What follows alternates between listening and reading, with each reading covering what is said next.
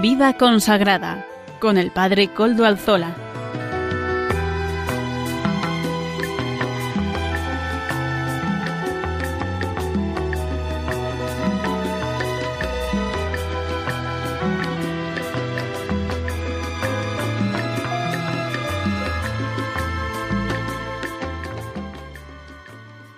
Buenas tardes, hermanos, amigos y oyentes. Hoy es jueves y son las cinco de la tarde, una hora menos en las Islas Canarias. Es por tanto la hora de vida consagrada en Radio María.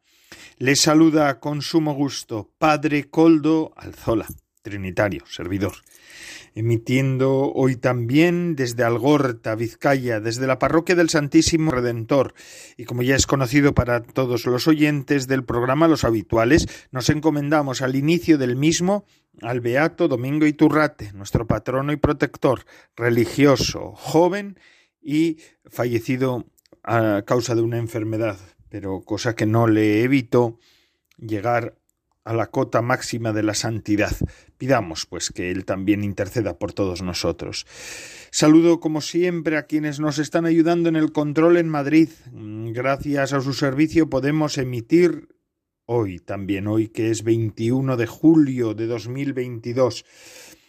Hoy, precisamente, comenzamos los programas especiales de verano. Ya lo dijimos la semana pasada, ¿se acuerdan? Desde hoy hasta septiembre seguiremos con todos ustedes pero con nuevos contenidos, más refrescantes, que el sol aprieta este año, quizá más que en otros años, ¿verdad? ¿No es así? Hoy, en concreto, vamos a hablar con dos de nuestras colaboradoras de verano, Natalia Mendieta y Almudena Echevarría, con las que hoy tendremos la oportunidad de hablar para que nos presenten cómo es su colaboración durante todas estas semanas que van a seguir. Ya saben que además se pueden poner en contacto con el programa por medio del correo electrónico del mismo, se lo recuerdo, aunque supongo que ya lo saben, vida consagrada todo seguido y en minúscula arroba radiomaria.es. Ustedes pueden escribirme a él y yo mismo les contestaré. Recuerdo además que nos pueden escuchar por medio de los podcasts de la web. Y también el nuestro lo suben, ¿verdad? Como ya saben, no lo olviden. Aprovecho también para agradecerles que ustedes han hecho que este programa esté entre los 10 programas de Radio María que más solicitudes de podcast han tenido. Gracias, de verdad, de corazón, porque nos hacen entender el interés que tienen por este espacio que les ofrecemos. En nombre de todo el equipo, se lo agradezco de todo corazón. Comenzamos el programa con una sección que todas las semanas voy a hacer yo, que se llamará Actualidad Comentada. Quisiera en estos días de verano pues comenzar comentando algunos hechos de la actualidad eclesial, haciéndome eco de algunas de las noticias más relevantes de la Iglesia, porque los católicos, yo creo, que tenemos derecho de saber de primera mano la verdad de las noticias de la Iglesia. Muchas veces hay mucha desinformación al respecto. Y yo creo que Radio María está haciendo un esfuerzo real, verdadero, cierto, para que se pueda tener una información de primera mano de lo que pasa en la Iglesia, sin sensacionalismos ni amarillismos. Comienzo comentando una noticia que nos llega desde el Vaticano, este, el Vaticano, establece una forma de actuación en lo que concierne a sus inversiones acorde a la doctrina social de la Iglesia. Y es que el Vaticano quiere controlar mejor sus inversiones para evitar que su dinero vaya a parar a proyectos no, que no vayan acorde a la doctrina social de la Iglesia. Por ejemplo, se restringen en esta normativa las prácticas especulativas y se especifica que está prohibido invertir en industria armamentística. Tampoco se podrá invertir en ámbito sanitario que no sea a favor de la vida, provida, ¿verdad? Esta lacra del aborto. También se desaconseja invertir en sectores como el petróleo, bebidas alcohólicas, energía nuclear o minería. El objetivo es que el dinero de la Santa Sede se gestione de forma ética y que además se puedan generar ingresos que ayudan a sostener la actividad del Papa y de los dicasterios de la administración del, eh, del Vaticano. La administración de la Santa Sede. La administración del patrimonio apostólico será eh, el encargado de supervisar todos los cómo los departamentos del Vaticano administran su dinero y evitar escándalos como el que ha habido en Londres, donde una inversión especulativa inmobiliaria, es decir, una inversión inmobiliaria de, pisos, de edificios, pero especulativa, generó también el estupor y a la vez graves pérdidas a la Santa Sede. Esta nueva política entrará en vigor a partir del 1 de septiembre y tendrá un periodo de prueba de cinco años. Transparencia, rigor. Es lo que busca el Santo Padre también para las inversiones de la Iglesia. Claro, la Iglesia tiene un dinero que tiene que invertir y sacar el mayor provecho para el bien de la, del apostolado y de la acción pastoral caritativa de la Iglesia, pero con estos límites y con estos mm, conceptos, ¿no? Lo que ahora en otros ámbitos también se llama eh, actividades éticas, lo que se llama eh, pues verdaderamente inversiones éticas, economía ética. En segundo lugar, el Papa ha alertado sobre la toxicidad de las falsas noticias. Hace unos días, en un mensaje a Signis, una asociación de profesionales de la comunicación católicos, el Papa Francisco advirtió sobre los riesgos de las redes sociales, que ahora tan presentes están en, la vida de, de los hombres y mujeres de nuestro tiempo, y sobre todo de los jóvenes. Dijo que a veces en algunos sitios los medios se han convertido en focos de toxicidad, también de discursos de odio y de fake news. Fake news son falsas noticias. El Papa ya ha anunciado antes las noticias falsas como un problema ético que puede herir a gente inocente. Así lo decía ya hace un tiempo, en el año 2020, en una homilía en Casa Santa Marta, en aquellas homilías, en aquellas celebraciones que se solían retransmitir, ¿verdad?, por medio de Internet. Hay un pequeño linchamiento diario, decía entonces el Papa, que intenta condenar a las personas y crear una mala reputación a las personas, descartarlas, condenarlas. El pequeño linchamiento diario de las habladurías que crea una opinión y muchas veces no escucha es uno escucha hablar mal de alguien, decía entonces el Papa Francisco. En cuanto a los bulos, precisamente estas semanas hemos tenido uno, ¿verdad? Se difundió un bulo sobre la muerte del Papa emérito Benedicto XVI. Francisco cree que la comunicación católica puede combatir las fake, news y enseñar a la gente a distinguir la verdad de lo que es la desinformación. Yo creo que además esto nos gusta a todos. Todos tenemos que tener criterios y saber a veces lo que nos ocurre es que no tenemos un medio en el que podamos poner confianza absoluta, ¿no? Mm, si tuviéramos medios católicos que verdaderamente nos dieran confianza absoluta, yo creo que todos tenderíamos a ellos, porque todos queremos estar bien informados y no estar desinformados o tendenciosamente informados. Yo creo que en este sentido tengo que decir, y no porque soy de la casa, pero Radio María es uno de los medios donde sobre cuestiones de la Iglesia y de la actualidad podemos encontrar siempre una, información sosegada, sopesada y además una información que pretende no hacer daño a nadie. Bueno, pues agradecemos también a Radio María esta posibilidad que nos da y también escuchamos esto del Papa, porque fíjense, cada vez hay más bulos. Internet es ya la eh, como diríamos así, un cúmulo de bulos, de fake news se llaman ahora, y esto va en aumento. Esto generará también mucha incertidumbre para todos nosotros. Y decíamos eso, que Radio María es, para mí por lo menos, garantía de verdad en lo que significan noticias, en lo que significa formación, en lo que significa también doctrina de la Iglesia, la sana doctrina de la Iglesia. Y es que esto de Radio María lo hacemos entre todos. Todos tenemos que participar en Radio María, cada uno en la medida en la que pueda, pero sobre todo ayudando también a que esta radio se vaya solidificando. Todos somos parte de Radio María. Y es así. Doy gracias a Dios porque aquí Radio María es, es la emisora que nos acompaña. Gracias, Radio María. Venid a mí todos los que estáis cansados y agobiados, y yo os aliviaré, nos dice Jesús.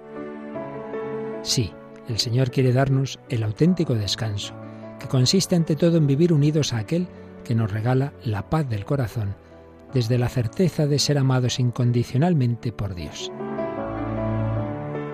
El tiempo veraniego es una magnífica ocasión para dedicar más espacio al encuentro con Él en la oración, estar con quien sabemos nos ama, y para ejercitar la caridad a través de la intercesión, pedid y se os dará, y las demás obras de misericordia. Un tiempo también para evangelizar, pues no podemos guardarnos el amor de Cristo para nosotros. Por eso te invitamos a hablar de Radio María con las personas con quienes te encuentres en este verano, para que a través de las ondas puedan escuchar la voz del buen pastor que llama a cada oveja por su nombre. Ayúdanos a seguir transmitiendo la buena noticia con tu oración, compromiso voluntario y donativos. Puedes informarte de cómo colaborar llamando al 91 822 8010 o entrando en nuestra página web www.radiomaria.es. Ven con Radio María al corazón de Jesús nuestro auténtico descanso.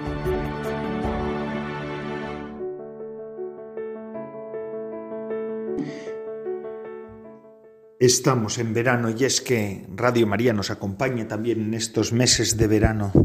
Mm, está bien, además, porque en esas horas que la gente no puede salir a la calle, Radio María es una buena compañía para seguir formándonos, rezando, estar cerca de Dios. El otro día escuchaba en Radio María que decían que hay radios que se escuchan para divertirse, hay radios que se escuchan para saber de política, hay radios que mm, te enseñan música y esta es la radio que cambia vidas. Y es que es así. Gracias Radio María por estar ahí. Y como les dije ya al comienzo de este programa, nosotros eh, a partir de ahora vamos a tener una programación especial de verano con nuevos colaboradores.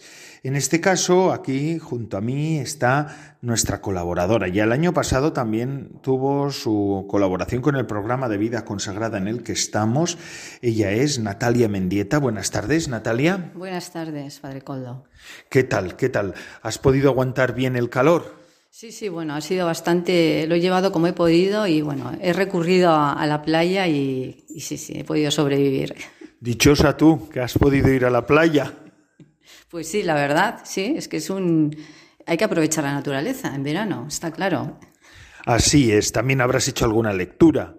Sí, la lectura nunca, nunca termino de, o sea, nunca desconecto. Me gusta en verano más aprovechar y hacerlo con más tranquilidad. Y sí, evidentemente la lectura espiritual siempre está ahí. Estupendo, porque Natalia se dedica de un modo particular a la evangelización, a las cuestiones de Dios. ¿No es así, Natalia? Bueno, yo lo intento. Sí, sí, hombre. y metes horas para poder hacerlo. Por eso, entre otras cosas, va a acompañarnos durante este, este tiempo de verano con sus reflexiones semanalmente. Natalia, pero en tu vida, de un modo particular, has estado unida al apostolado que se hacía a favor de la vida mm, en alguna de las asociaciones y plataformas para defender la vida y defender también a esas mujeres que se encuentran en situaciones de riesgo. Sí, efectivamente, durante años pues he estado colaborando eh, con Provida, eh, concretamente en lo que llamábamos rescates, ese momento de crisis en que la mujer se encuentra sola, está embarazada y se le plantea el dilema de abortar o no abortar. En ese momento es cuando necesita alguien que de alguna forma pues le ayude a ver, a ver la realidad de su situación y, a no cometer un error grave. Y bueno, yo de alguna forma he intentado estar ahí. Sí, sería un momento difícil, ¿verdad? Porque, claro, estás, estamos eh, tratando un tema de, de crisis, que está en una verdadera crisis la mujer que quiere abortar.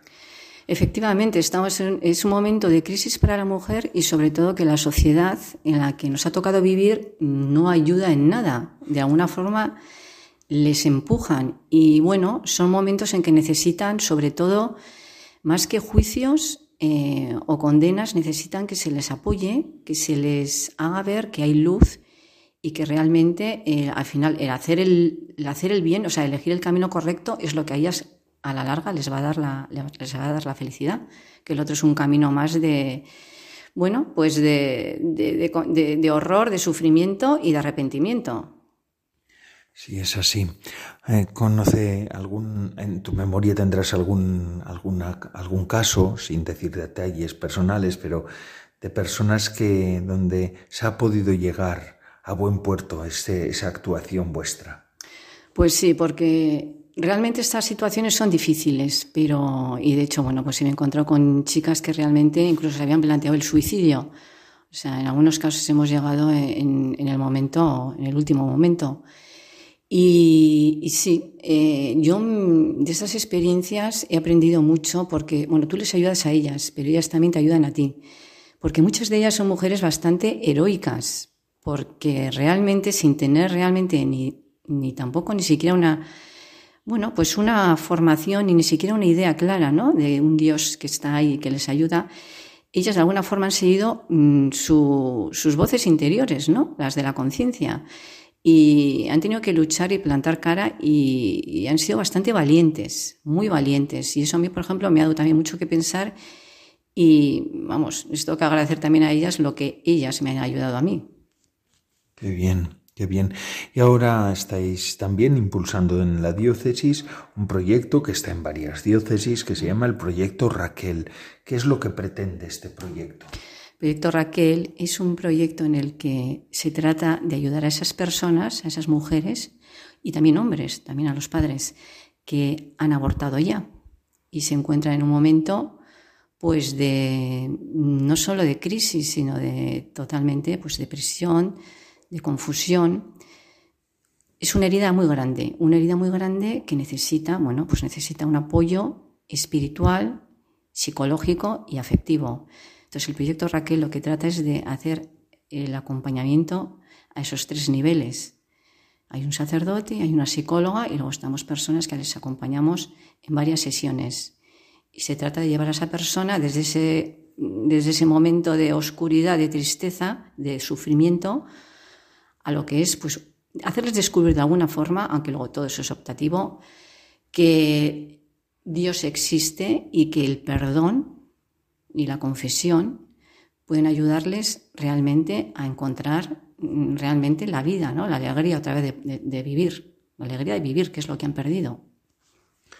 Qué bien, sí, ciertamente. La Iglesia está para prevenir el aborto, tiene que trabajar creando conciencia, creando, enseñando también la brutalidad de este crimen, pero también tiene que estar para arreglar los platos rotos. Gracias a este proyecto y otros similares, pues la Iglesia siempre está ahí y es, es, importante. Pongamos más empeño. Yo como creo que como Iglesia estamos llamados a poner más empeño en todas esas tareas.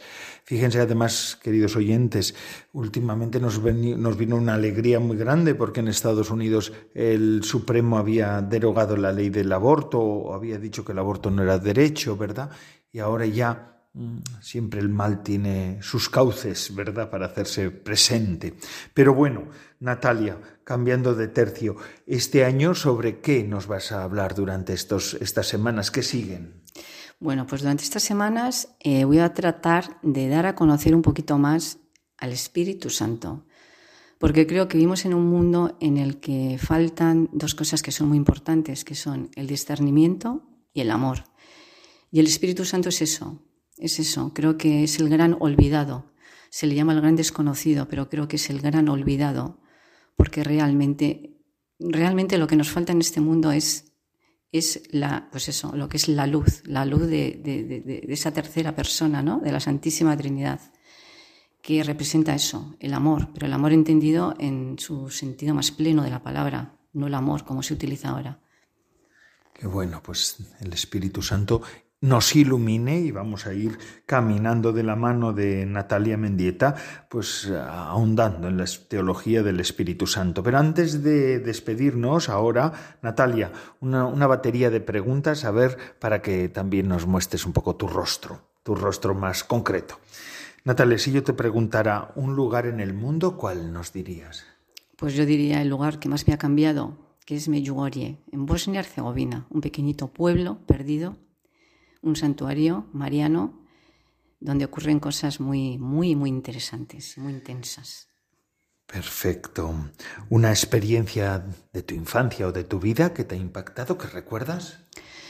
Bueno, yo mi infancia la recuerdo como algo realmente muy bonito, muy bonito y además me ha ayudado en otros momentos más difíciles de la vida. Para mí la infancia vengo de una familia numerosa y, tengo recuerdos muy bonitos de juegos, de sentirme protegida, de compartir con mis hermanos, diversión, el verano.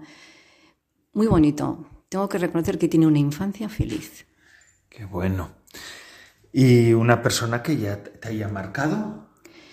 Bueno, pues igual resulta un poquito elevado, ¿no? Lo que voy a decir, pero, o sea, personas muchas. A lo largo de mi vida he encontrado personas muy, muy buenas personas y que me han, o sea, me han influido muy bien. O sea, para bien, quiero decir. Pero volviendo al tema de Medjugorje, eh, allí descubrí un poco la figura de la Virgen María como madre.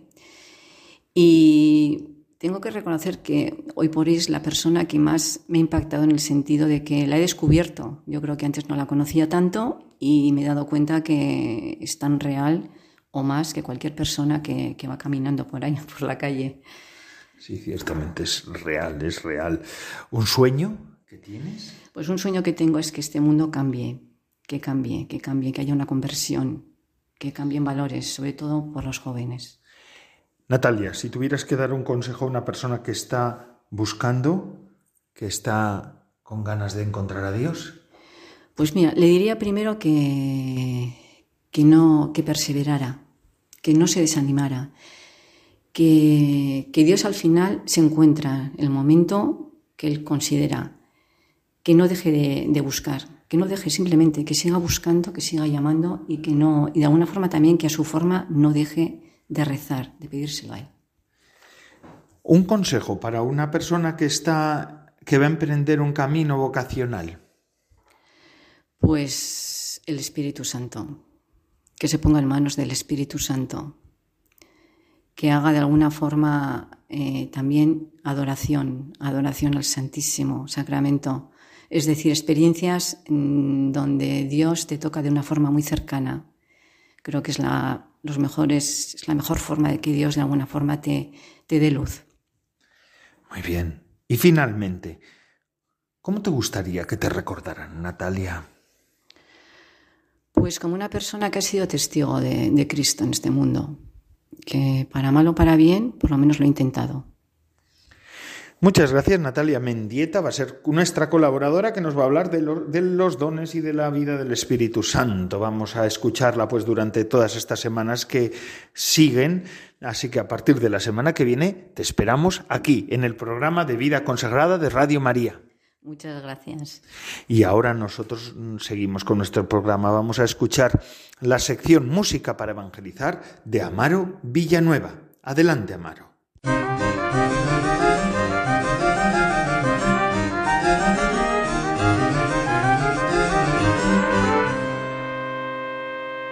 Buenas tardes, Padre Coldo, y buenas tardes a todos los oyentes de Radio María. Hoy presentamos a Maurilio Suárez y el grupo Mesia interpretando la canción Hasta la locura. Me puede faltar todo en la vida. Me puede faltar hasta la vida pero nunca quiero que me falte el deseo de amarte hasta el final. Quiero amarte hasta el extremo, sin reservas darme por entero. Como los que se han enamorado, yo te canto mi amado hasta el final. Hasta la locura te amo, Señor. Ya no quedan dudas en mi corazón de que te amo, de que te amo,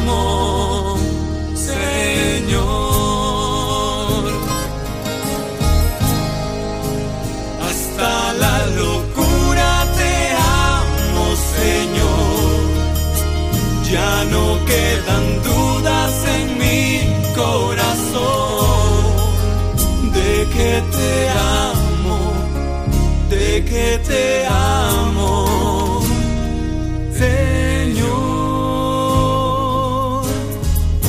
Tú eres todo lo que tengo.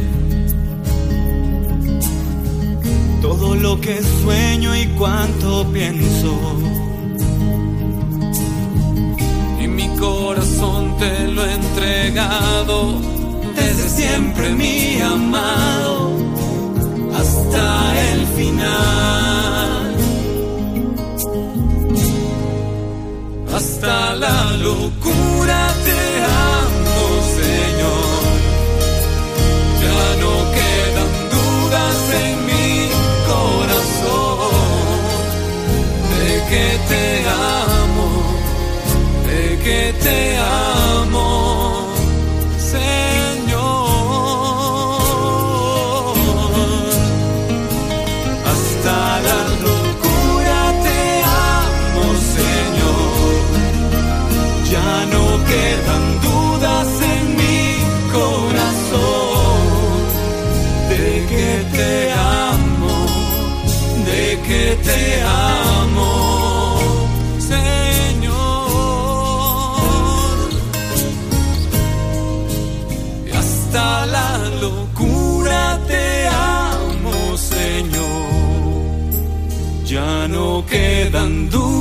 en mi corazón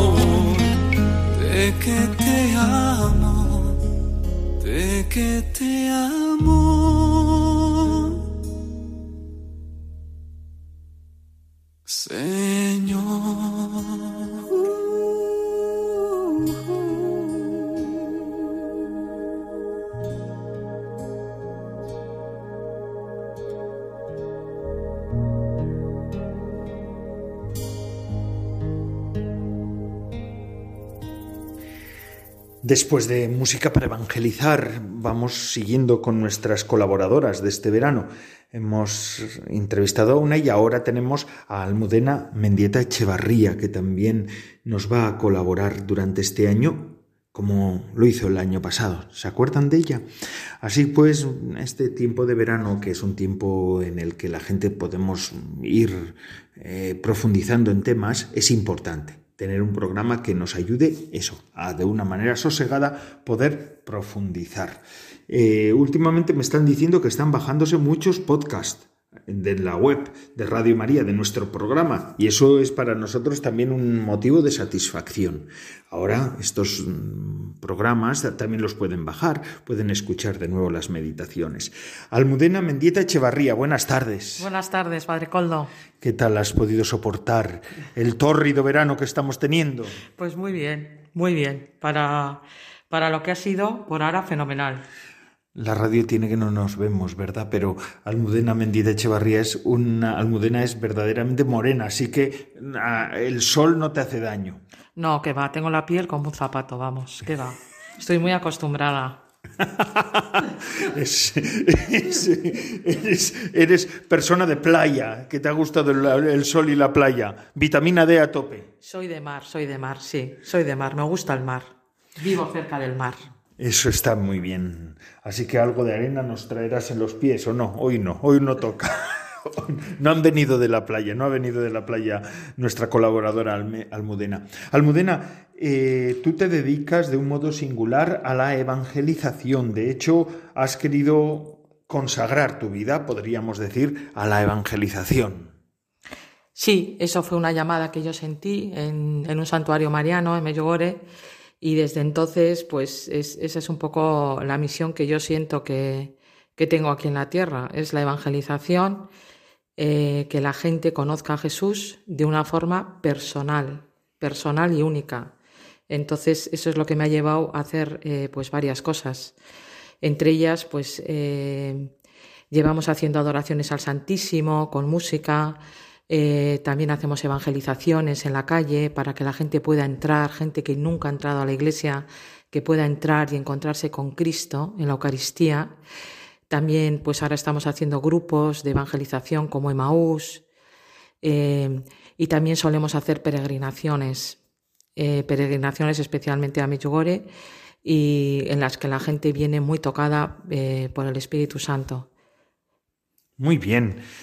Almudena, evangelizaciones en la calle. Eso suena a que vosotras soléis poner, bueno, vosotras con, sacerdotes, con jóvenes, eh, se expone el Santísimo Sacramento y después eh, se empieza a hacer oración y después, ¿cómo se hace eso? Pues eso es, pones al Santísimo, pones música en alabanza, estamos alabando al Señor, estamos alabando como los ángeles, ¿no? Alabamos con los ángeles al Señor y se entra en un el Espíritu Santo entra con fuerza, entonces abrimos las puertas de la iglesia y vamos llamando a la gente para que entre. Eh, depende de los lugares, a veces son muy reacios.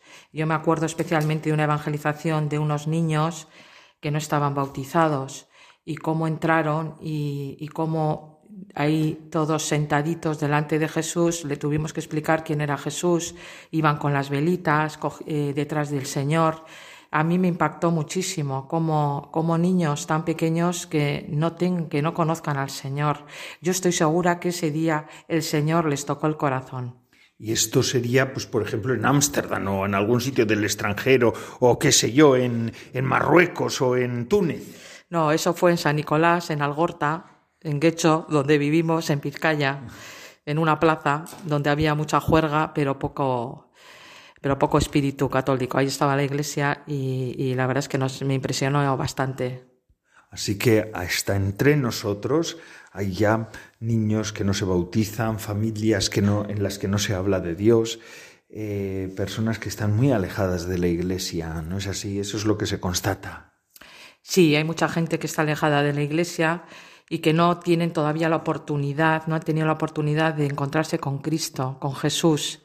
Entonces, pues eso es lo que queremos, que se pueda encontrar la gente con Jesús de alguna forma, a través de nosotros, a través de entrar a una iglesia, a través de peregrinaciones. Es un poco eso, ¿no? Dar ese salto. Además, Almudena suele tocar la guitarra, se dedica a la música, entre otras cosas de la evangelización. Esa parte también la tienes, pero tú, Almudena, no, antes no tocabas la guitarra, ¿verdad? No es que haya sido música desde niña. No, que va. Yo le pedí al Señor en unas Navidades que quería gente para tocar la adoración, porque siempre estábamos buscando a, gente que cantara. Entonces me fui a la tienda y compré, me compré una guitarra y le dije al Señor, pues que no quería tirarla, que quería utilizarla. Entonces desde entonces el Señor me dio, pues poder tocar la guitarra y cantar. Y desde entonces pues solo canto para Él, para Él, para la Virgen y para San José y estoy encantada. La música es impresionante. La música convierte corazones, y no sé, para mí la música es fundamental para la evangelización hoy en día. Los jóvenes les toca mucho la música. Es no solo es conocer a Dios racionalmente, sino con el corazón, con la fuerza del corazón.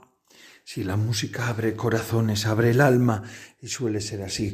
Así que Almudena, ánimo, sigue tocando la guitarra. ¿No? Pues sí, eso, sigo tocando la guitarra, yo estoy encantada. La verdad es que es un regalo de Dios. Eso está muy bien. Nuevas músicas, nuevas formas. Esto Amaro Villanueva, cuando habla de música para evangelizar, habla de eso, canciones nuevas que para hablar de Dios. Pero Almudena, otra cosita más y llegando ya en lo concreto, este año, ¿qué nos vas a ofrecer tú semana tras semana en estas semanas de verano? Pues eh, yo voy a intentar hacer eh, las meditaciones sobre Jesús. en el Evangelio están las respuestas a todas nuestras preguntas y me gustaría profundizar en, lo que es el Evangelio, en Jesús, quién, es Jesús y qué respuesta nos dan y profundizar en las verdades, en las verdades de Jesús, de María, de José, las verdades sobre todo sobrenaturales, esas verdades que no vemos, que están en las palabras del Evangelio, pero no las, no las vemos. Ese mundo espiritual y sobrenatural que, que no llegamos, porque solo vemos lo físico, ¿no? Y necesitamos eh, ver, eh, profundizar en el misterio de, que es imposible profundizar en el misterio de Dios, ¿no? Pero pero intentar profundizar en las verdades, que nos llene el corazón, que nos llene la vida, ¿no? Esas cosas que nos llenen de amor. Eso es lo que voy a intentar hacer meditaciones sobre Jesús y lo que decía Jesús. Así que adentrarnos en la vida de Jesús desde el amor, desde un alma enamorada. ¿Tú estás enamorada de Jesús? No lo sé, yo creo que sí estoy enamorada de Jesús porque pienso bastante en Él y, pienso no lo sé, yo creo que realmente sí. Eh, eh, por ejemplo, con el COVID he tenido bastantes pruebas de, querer a Jesús o no y, creo que las he pasado. O sea, eh, creo que han sido momentos duros, pero creo que, que le he querido a Jesús. Le he querido porque me ha puesto algunas pruebas así duras y siempre he elegido a Jesús. Nunca me ha querido apartar de él en ningún momento. Qué bueno. Jesús y para qué nadie más, ¿verdad? Jesús es el, la vida, es el amor, es la, la fuerza de tu vida, Almudena, que ah, dejaste tu trabajo, tu forma de vida para poderte dedicar a la evangelización, ¿no es así? Sí, yo era secretaria de dirección y desde que fui a Medjugorje, pues por circunstancias de la vida, pues no sé, siento como que soy un poco la secretaria de la Virgen, ¿no? En el sentido de que o sea, estoy más en temas ya de, fe, en temas de formación, en temas de, de, conversión, ¿no? Eso es lo que más, y gracias a Dios, ojalá que pueda seguir así, porque este es un camino que a mí me, pues creo que es mi camino. Así es, y esto en un ambiente un poco inhóspito, porque el, ambiente que tenemos nosotros, aunque hay gente buena en todos los sitios, ¿verdad? Pero es, no suele ser el más fácil. Yo cuando iba a ser sacerdote, una vez mi, mi, mi abuela, cuando ya supo de mi vocación, me dijo, hijo mío, te vas a hacer cura ahora que cuando cuando menos pintan los curas. Yo digo, te dedicas a la evangelización, Almudena, ahora que menos pinta lo de la evangelización. Eh, pues sí, yo la verdad es que soy una persona bastante guerrera, he sido toda mi vida bastante guerrera y claro, es que yo creo que hay que salvar almas, o sea, creo que la gente tiene que ir al cielo, entonces nuestra vida es corta y, tenemos que sembrar, ¿no? Aunque no podamos cosechar, pero por lo menos sembrar la semilla en las personas que nunca sabes cuándo van a florecer, ¿no? Pero, pero yo creo que es lo fundamental para los católicos ahora. Los pocos católicos que somos católicos tenemos que sembrar sí mismo. Almudena, gracias, gracias porque vamos a tenerte entre nosotros en el programa de vida consagrado durante todas estas semanas, durante todas estas semanas de verano. Almudena, así, una batería pequeña de preguntas, ¿me lo permites? Sí, claro. Así, para conocerte mejor. Almudena Mendieta Echevarría, un lugar en el mundo. Pues bueno, yo diría dos, pero voy a decir uno que es eh, cuando me encontré con el amor de Dios, que fue en Roma. Cuando tenía 16 o 17 años, fui a Roma y ahí conocí el amor de Jesús.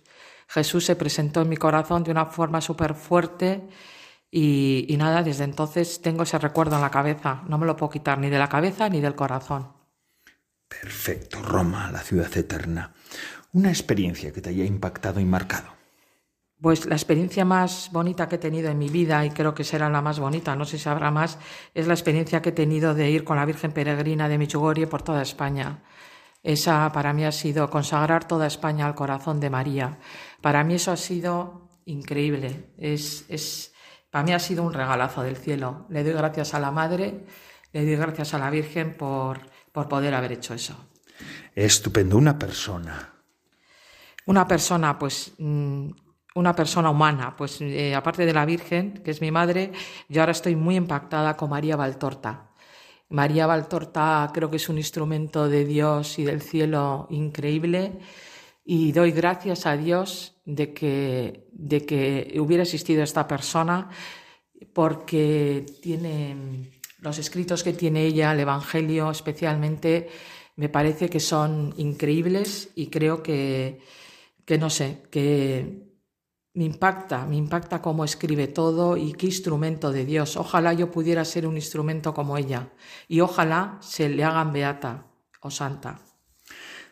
Ánimo, pues vamos a rezar por ello. ¿Un sueño que tienes? Bueno, pues para mí mi sueño en la vida ya es, pues igual es un poco espiritual, ¿no? Pero es vivir en la divina voluntad, ¿no? O sea, a mí me encantaría tener hijos espirituales. Yo siempre he querido casarme y no y nunca me casé. ¿Eh? Entonces, siempre he querido tener 10 hijos, 12 hijos. Bueno, pues ya que no he podido tener hijos carnales, me gustaría tener muchos hijos espirituales, que sean jóvenes de espíritu y ganar muchas almas para Cristo. Ese es mi sueño. Estupendo. A ver, un consejo, Almudena, si te, se lo tuvieras que dar a una persona que está buscando a Dios o que está un poco desorientada en el camino del Señor. Pues yo, una persona que está desorientada, le diría que lo único que tendría que hacer es entrar en una iglesia y ponerse delante del sagrario. Estar en silencio, sentada, durante unos minutos, eh, durante días. Yo creo que eso, con eso ya, ya serviría, o coger un libro. La lectura espiritual es importantísima para encontrarse con Dios. Yo me encontré también de joven con un libro de mi padre.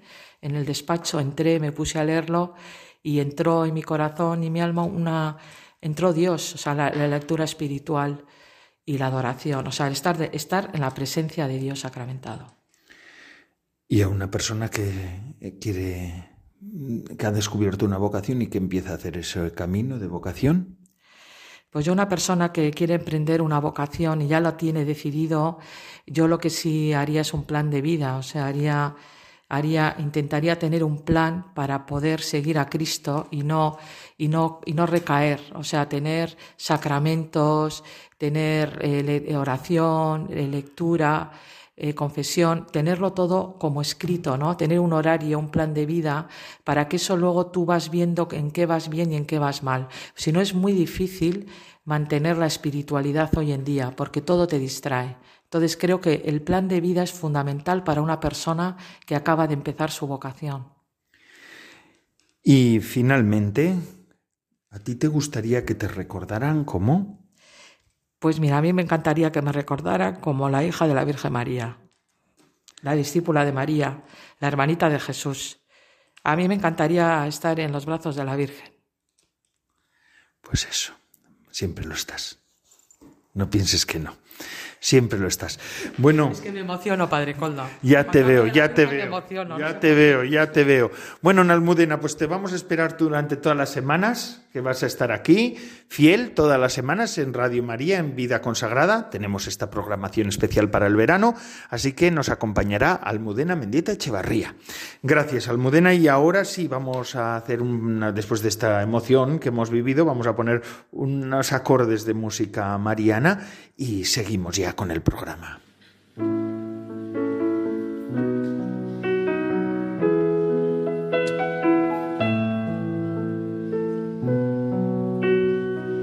La voce di Maria dentro l'anima mia, come un balsamo scende sulle ferite e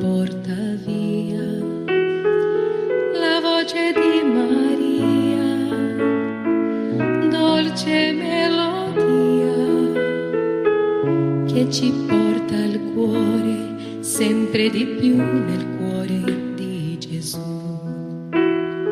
Le mani di Maria sopra l'anima mia, santa benedizione, la sua protezione per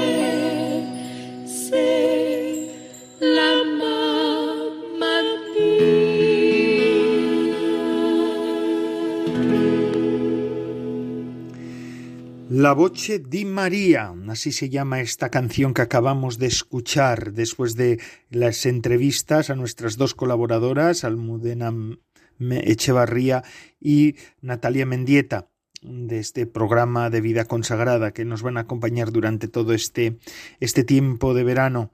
Así pues, gracias, gracias de verdad a las colaboradoras por su voluntad por su voluntad y por su, trabajo voluntario también a favor de, de, este programa para poderlo hacer más interesante durante este verano también y más refrescante, ¿verdad?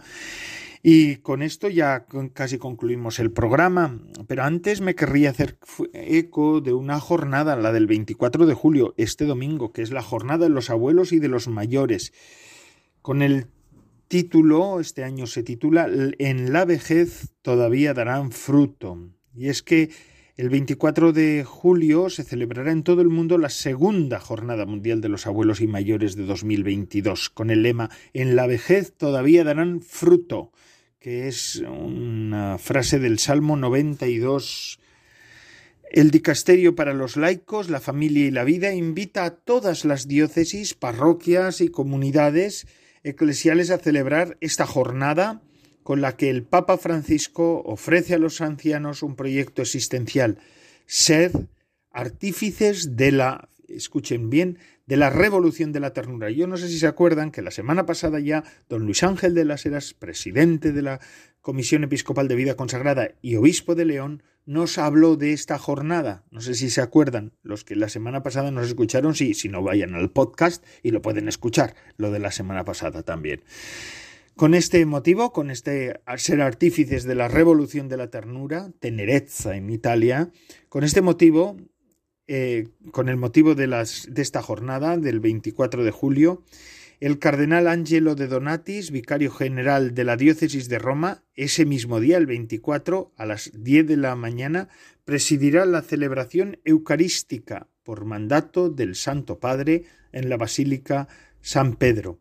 También nos hacen dos propuestas para esta jornada. Celebrar una misa o visitar a mayores que están solos. El Dicasterio para los laicos, la familia y la vida propone dos formas de participar en esta jornada. Celebrar una misa o visitar a mayores solos para la celebración de la Eucaristía. Para la celebración de la Eucaristía, perdón, este dicasterio pone a disposición de las diócesis una serie de materiales y sugerencias pastorales y litúrgicas que están disponibles también en las distintas páginas web, ¿no? también en la Conferencia Episcopal Española, en la página de la Conferencia Episcopal Española. Además, la Penitenciaría Apostólica de la Santa Sede ha concedido la indulgencia plenaria a todos los ancianos que participen en las liturgias celebradas con motivo de la Jornada Mundial de los Abuelos y de los Mayores, y también se concede a todos aquellos que en los días inmediatamente anteriores o posteriores a esta jornada visiten a un anciano que esté solo. Se sabe que la indulgencia plenaria se lucra con las eh, consabidas, eh, con las consabidas eh, condiciones, ¿verdad? Confesarse, comulgar, rezar por el Santo Padre, hacer la profesión de fe. ¿Por qué se celebra esta jornada?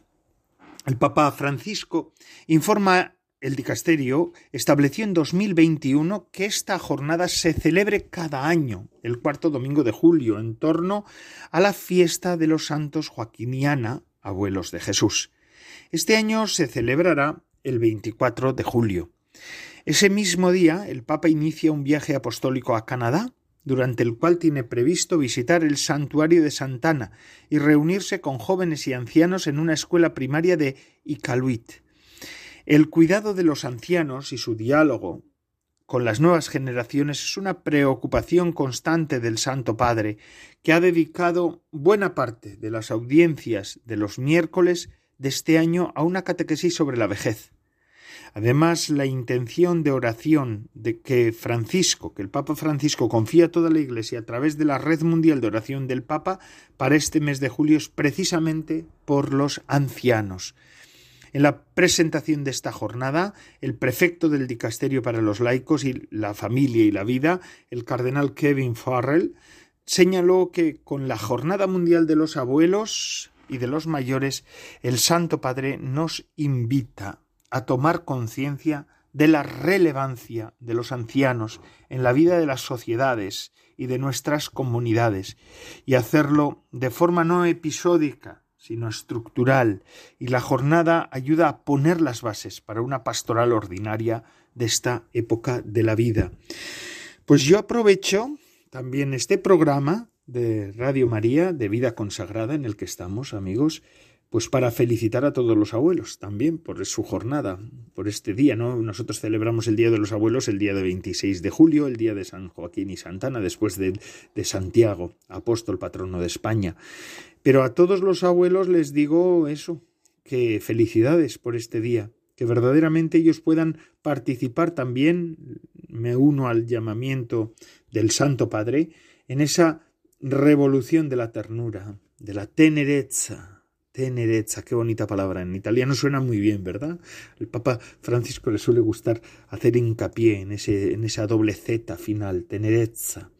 Pues eso, lo mismo digo yo también. Felicidades a los abuelos, a los abuelos, y también llamo a los nietos a que verdaderamente podamos vivir en comunión con los abuelos, con los ancianos, para que podamos aprovechar lo mejor de esa época de la vida, de estos que son memoria viva, de la sociedad y del mundo. En estos días, además que ellos también han sufrido las olas de calor. Fíjense ustedes, hoy he escuchado en los medios de comunicación de, de mi zona, del norte de España, he leído que ha habido un 40% más de fallecimientos que eh, por estas mismas fechas en otros años, ¿verdad? Por, a causa de la ola de calor tan tremenda que hemos tenido. Los abuelos, esos que son vulnerables, hoy quizás son, sean eh, los más vulnerables. Los dos extremos de la vida son vulnerables, son, son los grupos más vulnerables, tanto los niños como los abuelos. Pues pidamos por ellos, recordémoslos, porque hoy en día sí que hay que hacer un trabajo y una expresa, un expreso llamamiento para que nos acordemos de nuestros abuelos. Y con esto el programa de vida consagrada de Radio María, hermanos, amigos, ha concluido esta semana. Gracias a todos los que semana tras semana nos ofrecen su fidelidad y también su compañía. Es una gozada contar con todos ustedes, Son ustedes la razón de ser de nuestro programa y la de todos los programas de la Radio de la Virgen. Les dejo ahora con, los, con la programación de Radio María que les puede acompañar durante todas las 24 horas del día, durante todo el día. Se despide de todos ustedes Padre Coldo Alzola, Trinitario. Recen por mí. Yo lo hago por ustedes. Hasta la semana que viene, si Dios lo quiere.